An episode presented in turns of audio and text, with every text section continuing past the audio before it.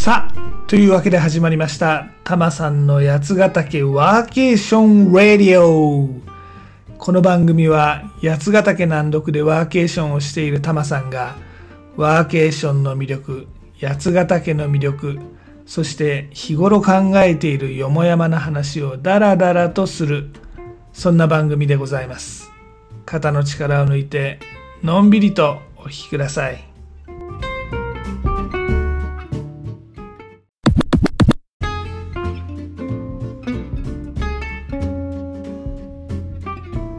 今回はテレワークについてちょっと面白い記事を見つけたのでそのお話です。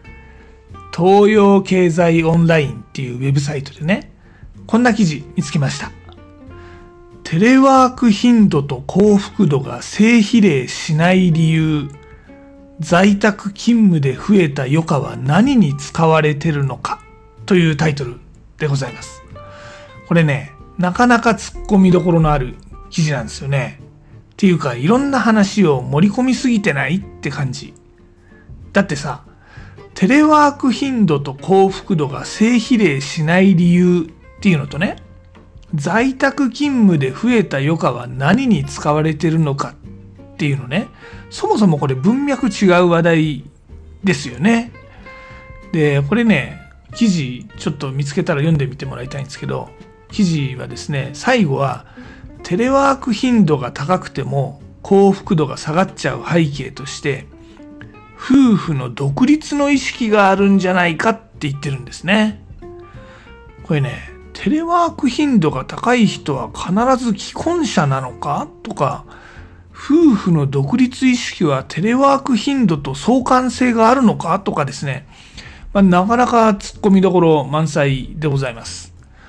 でもまあ、あの、この記事はですね、テレワークしてる人は通勤しなくなった時間を余暇に使えるから幸福度が高いんだと。まあ、レジャーに使う時間が増えるということですね。でまあ、ただ、夫婦の独立意識が高まってきていて、それが幸福度を下げる影響をしてるのだ。まあ、こんな流れで話が進むわけでございます。まあ、正直ですね、ちょっとよくわかんないです、僕。読みましたけど。で、まあ、この記事は、東洋記事、あ、東洋経済オンラインっていうところに載ってるんだけど、元ネタはですね、野村総研の調査をベースに語ってるようでございます。なので、だったらこの元ネタ、野村総研の調査を読んでみましょうっていうことで探して読んでみました。こちらはですね、野村総研が3年おきに定期的にやってる生活者1万人アンケート調査っていうものが元ネタでございます。で、こちら最新版はね、2021年です。去年のデータなんですね。で、この2021年に行った1万人アンケートをベースに考察しているというところも理解しておくといいと思います。ちなみにこの調査時期は2021年の8月頃。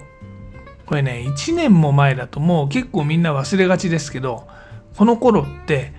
東京オリンピックを開催していて、再びの緊急事態宣言が発令されていた。そんな時期でございます。で、まあ、野村総研の調査は、こちら調査なんで、同じ項目の定点観測ね、まあ、変化、どう変化してんのっていうことについて、考察っていうか、まあ、意見とか提言みたいなのを述べてるような感じでございます。なので、この記事の方とですね、この野村総研の調査の方、おのおのからちょっと気がついた点、気になった点、ピックアップしてみましょう。まずはこのテレワーク頻度と幸福度が正比例しないっていうお話ね。実はね、この野村総研の調査、テレワークをしている人の方が幸福度っていうか満足度は高いと言っております。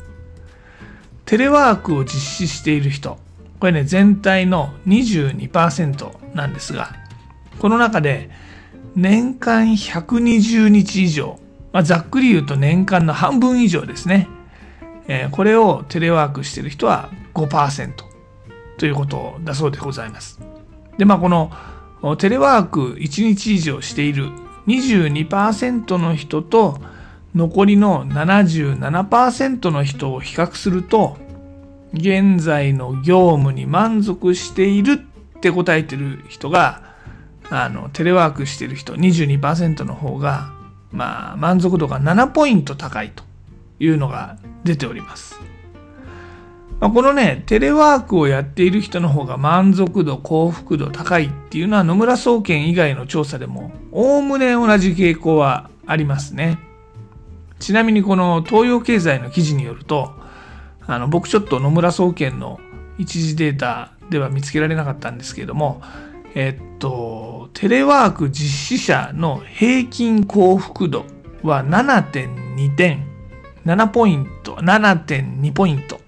なんですって。で、実施してない人は6.9ポイントなんですって。なので、テレワークを実施してる人の方が幸福度は高いそうでございます。ただ、年間120日以上、さっきも説明しましたけど、このざっくり半分以上テレワークしてる全体の5%の人ですね。この人は平均幸福度が7.1なので、テレワークを実施してる人全体のこの7.2よりも低いとつまりこのテレワークどっぷりやってる人よりも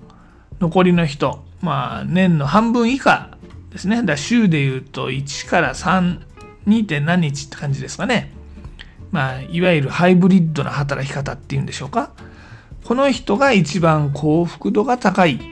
ていうことのようです。でここがこのテレワーク頻度と幸福度は必ずしも正比例しないよっていう話の根拠になってるみたいです。なるほど。これさ、ぶっちゃけた話ね、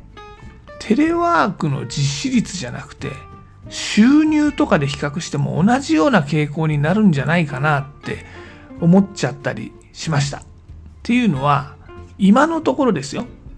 テレワークって実施してる人は、大企業ほど比率が高いわけです。あの、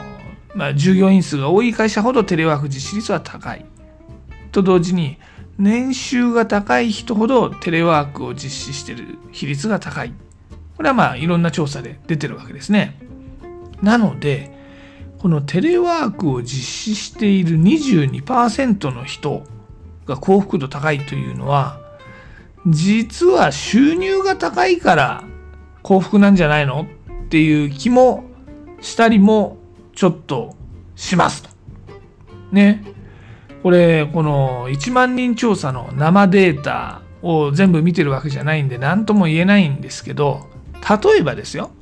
年収が低いテレワーク実施している人と、年収が高いテレワークやってない人、これどっちが幸福度高いのかなとかね、ちょっと気になりますよね。果たしてこのテレワークそのものがこの幸福度のなんか最重要ファクターなのかなっていう点ですよね。まあもちろんその育児とか介護とかね。もしくはハンディキャップを持っている人とか。通勤とか出社っていうものが、まあ、いわゆる重しになってるような人っていますから。そういう人はテレワークでフルタイム勤務ができる、ね、仕事に対してのコミットメントを得られたり。あの、フルタイム勤務の給料を得られるとか、これメリットすごく大きいなって思うんですよ。だからこの、多様性っていう観点でテレワークの価値ってすごくあるんじゃないかと思いますけど、この平均的な幸福度っていう観点で言うならば、もうちょっと掘り下げてみてもいいんじゃないかなって思います。で、このテレワーク頻度が高い人、あの、さっき言ったフルリモート、ほぼフルリモートな人ね。よりも週1回から 2. 点何日ぐらいのハイブリッドな働き方をしてる人の方が幸福度が高い。こっちにちょっと話を移しますとね。これは、タマさん思うに選択肢というかですね、日常の多様性っていうかですね、まあ、そういうものが多い人の方が幸福ってことなんじゃないかなって感じました。だってさ、今結構このコロナもだいぶ落ち着いてきてね自宅に閉じこもってゴリゴリ毎日働いてるよりも同僚との付き合いとかね、まあ、ないしはついでに買い物したり外食したりっていう、その、ある種、息抜きもできる、この出社っていうのは、もはや一つのエンターテインメントだと思うんですよ。だから、その自宅で、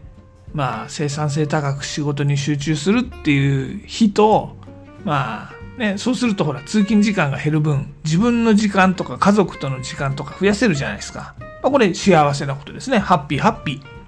ー。で、同時にちょいちょい大人が一人で通勤することで、まあ同僚とかとね、あの、くっちゃべる時間を作れるとか、まあ、ついでに街に出かけるわけですから、ちょいと飲んだり、まあ、ついでにほら、映画とかライブとかね、そういう都会のエンターテインメントを楽しんだり、まあ、買い物したり、まあ、そういうのもできるって、これ楽しみの幅が広がりますもんね。なので、なんかね、本質的なところって、そこそこお金があって、そこそこ自由な時間が作れて、リアルに人と交流ができる。これが幸福度が高いってことなんじゃないのかなって思ったりして、まあそれって考えてみると当然なことなんじゃないかななんて思ったりしました。ね、これ、タマさんもね、時々だけど、東京に仕事で出かけたりしてますが、やっぱりそうするとね、あの、友人と会う機会を作ったり、まあ、外食っていうか、まあ、飲みに行ったりとかね、あと映画見たりとかしてますもの。この八ヶ岳南読すごいハッピーだけど、ここだけで全てのハッピーが満たせるというわけではないなと思うわけですね。いや、これね、似たような話ありましてね。例えば、収入、お金ね。これって多ければ多いほど満足するかっていうと、どうやら年収はね、800万を超えると、年収増えてもそんなに満足度が高まらないっていう調査あるんですよ。ご存知ですか？ちょっと調べてみてね。あれと同じで、余暇の時間も、なんていうのかな。どこかになんかその敷地が、スレッシュホールドがあって、それを超える余暇の時間を得てもそれだけだと満足しないよってことなんじゃないかなと思うんですね。これね、似たような話で大学生のアンケートでもちょっと感じたことがありました。大学生にですね、オンライン授業に対しての評価を聞くと、これ嫌だと。登校したいと。学校行きたいっていう意見が圧倒的大多数なんですね。ところが、大学生に就職先の働き方をアンケートすると、出社をする会社よりリモートの会社がいいっていう意見が多数を占めるんですよ。これ、まあ矛盾してる話ですね。まあ、これを読んだとき、僕が思ったのは、大学生は登校して授業を受けたいんじゃなくて、サークル活動とかね、まあ、いわゆるキャンパスライフを求めてるってことなんじゃないかと。でまあまだ会ったことのない会社の人とは無理に会う必要もないやっていうのが本音なんじゃないかなと思いましたでまあ実際社会人になってみればわかると思いますが、まあ、会社の同僚っていうのもある意味仲間っちゅうか友人みたいな関係になるわけですから、まあ、このハイブリッドな働き方をしてる人っていうのはねいわばこの会社でのキャンパスライフも楽しんでるだから幸せってことなんじゃないかななんて思ったりします。このあたりはね、いろいろ思うところあるんだけど、深掘りしちゃうと長くなっちゃうんで、今回はちょっとお時間の都合でこのあたりでってところをですね。まあこの野村総研の1万人調査、面白いからちょっと読んでみてね、と。人の幸せってのは、自由なお金、自由な時間、そして気の置けない人との交流なんだよ多分っていうのが今回の結論でしょうかね。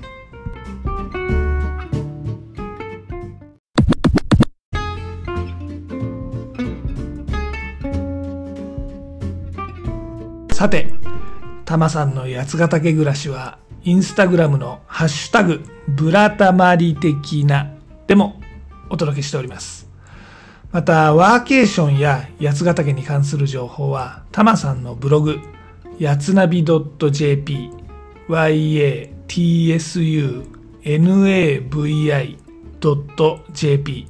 でもお届けしておりますんでね、こちらもぜひご覧になってみてください。あとですね、番組案内、ツイッターでも行っております。全部カタカナで、ハッシュタグ、たまさんラジオ。こちらをね、検索いただくか、ユーザー名、たまさんラジオ。こちらをフォローしていただけたら嬉しいです。また、リクエストとか番組へのご感想とかありましたら、ツイッターとかインスタの DM でもお待ちしております。